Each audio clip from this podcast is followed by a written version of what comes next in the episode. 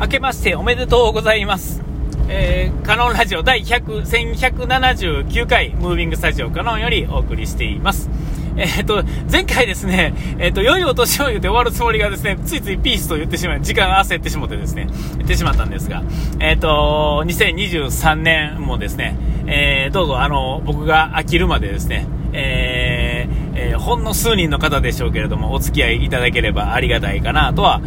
思っております。あのもうほんまね、いつでもやめたろうと思ってるんですけどね、えー、なかなかやめるきっかけも必要ってなもんでですね、今度はですね、やってることが癖になってですね、やらへんかと気持ち悪くなってきててですね、えっ、ー、と、やめるにやめられへんって、こんなんやってたってですね、あかんのですけどね、えー、次、本当はですね、ずいぶん前のにもちょっとどっかで言ってるかもしれませんが、えっと、やりながらですね、あの、今度はちゃんとこう、なんていうんですか、あの、カンペじゃないですけども、ちゃんとテーマを決めてですね、ちゃんとそのテーマに沿ったものを、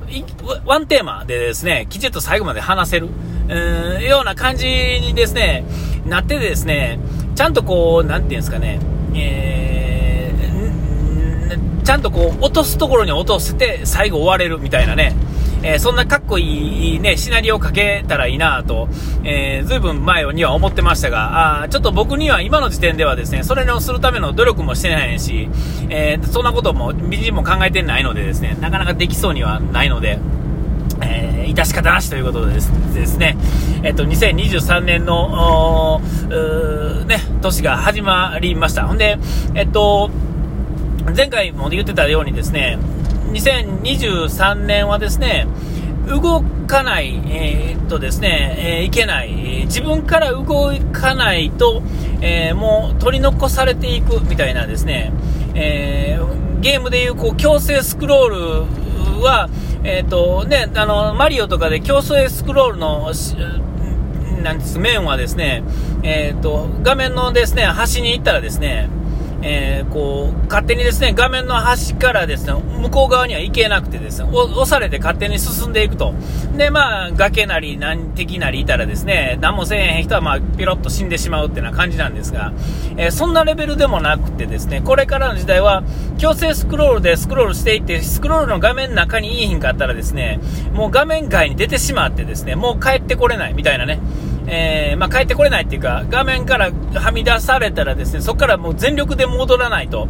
えー、B ダッシュでですね、本気で戻らんとあかんのですけども、先が見えへん状態で戻ろうとしたらですね、まあ、そんなもんはうまいこといくはずがないわけですよね。えー、ちゃんと画面の見えてる中でですね、ちゃんと動、せめて動かないと、え画面の先に行っていくいくぐらいですね、えー、で、感覚で行った方がいいんだよ、的な僕、理解です。僕の理解はそういう理解なんですけれども、えー、えー、そんな感じで、えっと、強制スクロールに取り残されないように、えー、必要最低限の動きは自分からやっていかないといけませんよっていう、え、なんかぼんやりしてたら、あの、先には進めませんよっていう、えそういう時代に完全に入ります。2021年、22年までは、えっと、ギリギリですね、執行猶予中やったっていうんですかね、コロナですね。えー、コロナっていうのはいろんなものをもたらしてですね、えっと、意識を無理やり改革するっていうんですかね、えー、こんな、なんていうんですかね、あの、ぼんやりした、こうですね、優しい日本人でさえもですね、こう、強制、えー、にされるぐらい、えー、リモートワークなんていうのは、もうリモートワークせざるを得ないとかですね、えー、そういうのですね、全部含めてですね、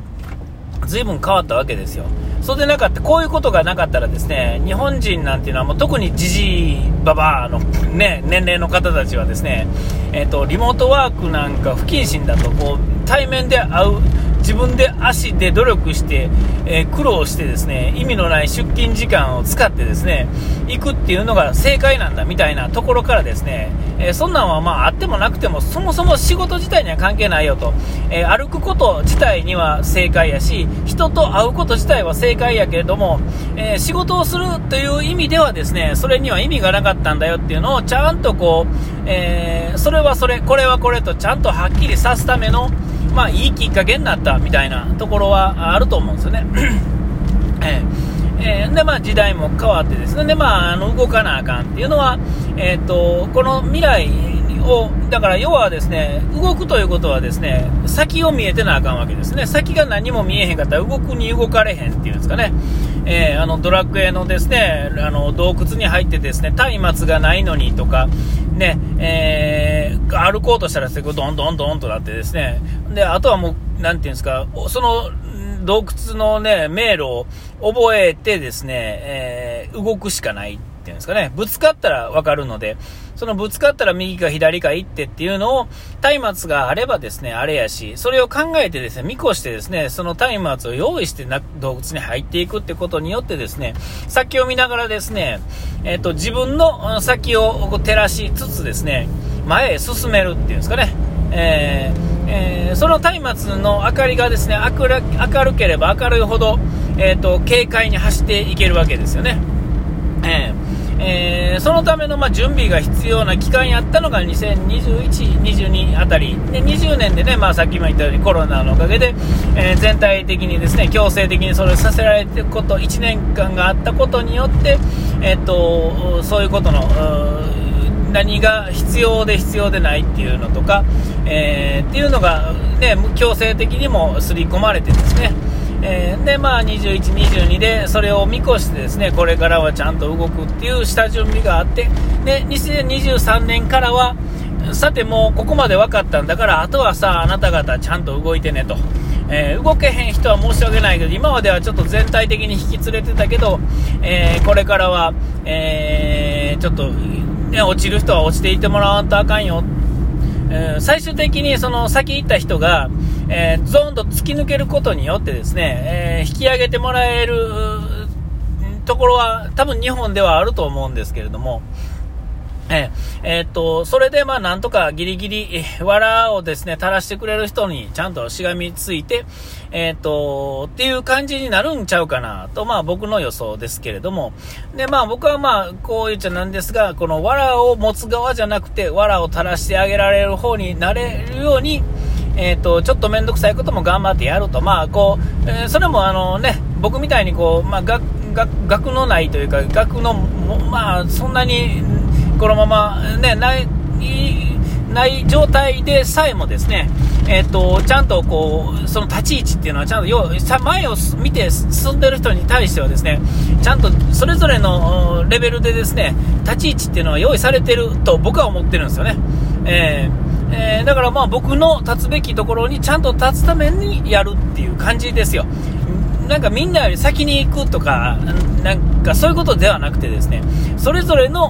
持ち回りっていうのがちゃんとあってですね、生まれてきてちゃんと持ち回りがあって、それに今まではそうじゃなかった人も申し上げられて思ったけども、うん、ちゃんともうこれからは自分の立ち位置をちゃんと、えー、前進んでいく、スクロールしていくところにちゃんとついていかない人は、えっ、と、周りの人に、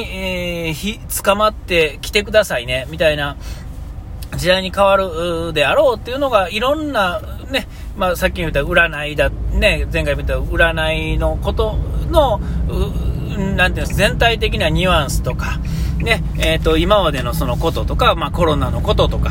ね、なんかこれ、なんてそれこそ地球のなんか今ね、あの、小笠原諸島あたりで、いくつも広がっていってる日本のね、島だっていうんですかね、土地とか、ね、そういうのが広がっていってることとか、あですね、なんか、なんか韓国経済がやばいなっていうこととか、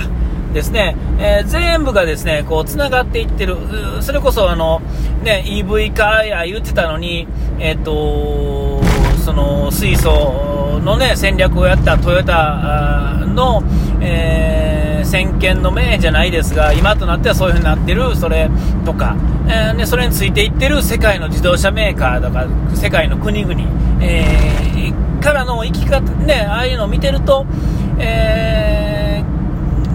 あの地道にがんあのちゃんなんやかんやちゃんとや基礎をやってきたもの。っていうのがこうやって先に行けるっていうんですかね、えー、よくあのノーベル賞を取るにはですね2、30年かかるわけですけれども、それはまあ言うたら、今何をやってるかわからん基礎をちゃんとやってるからこそに取れるわけでしてですね、やっぱりその下積みっていうのが、下積みっていうかな、なんかそういうのと、まあ、関連してる、それの大きなきっな変わり目が今年でしてね、えー、なんかそういうことがなんとなく直感的にですね僕はずっと思ってるのとで、まあ、僕はちょうど50になる年になってですね、えー、なんかこう自分のあれと何か世の中とこうなんか勝手にですねあのつなげてしまってですね、まあ、僕もこうなんかあね、そういうのタイミングがあるとなんかこうやる気も出るというかですね、えー、もうしゃあないな、やろかぐらいのところなのかもしれませんけれども、えーと、ちょっと動いていかなあかんのかなみたいなところはね、えー、あってですね、えー、取り残されないようにですね、えーとえー、ね、ピンコロでですね最後は死ねるようにですねやるための、ねあのここからだと思うんでですね、まあ、どんな方もですね、どんな年齢でも、どんなタイミングでもですね、この今からですね、過去に戻ることはできなくて、えー、今が一番若いっていうのは、まあ、だどこででも、誰とでも言えるわけですけれども、えー、この一番若い、この今、気づいた時が一番若くて、そこからが、えー、その瞬間から始めた時が一番正解なわけですよ。えそれがまあ、90やったとしても、そこから始めればいいわけですよね。えー、これ前も言いましたが脳みそでさえ筋肉でさえですね90とか100になってからも鍛えたら鍛え上がるわけですよ、えー、筋肉は増えるし脳みそはシワは増えていくわけですよね、えー、それはもう実験っていうかああいうので分かってるわけで、えだからその時思った時が一番あれなんですよね、えそう思うと、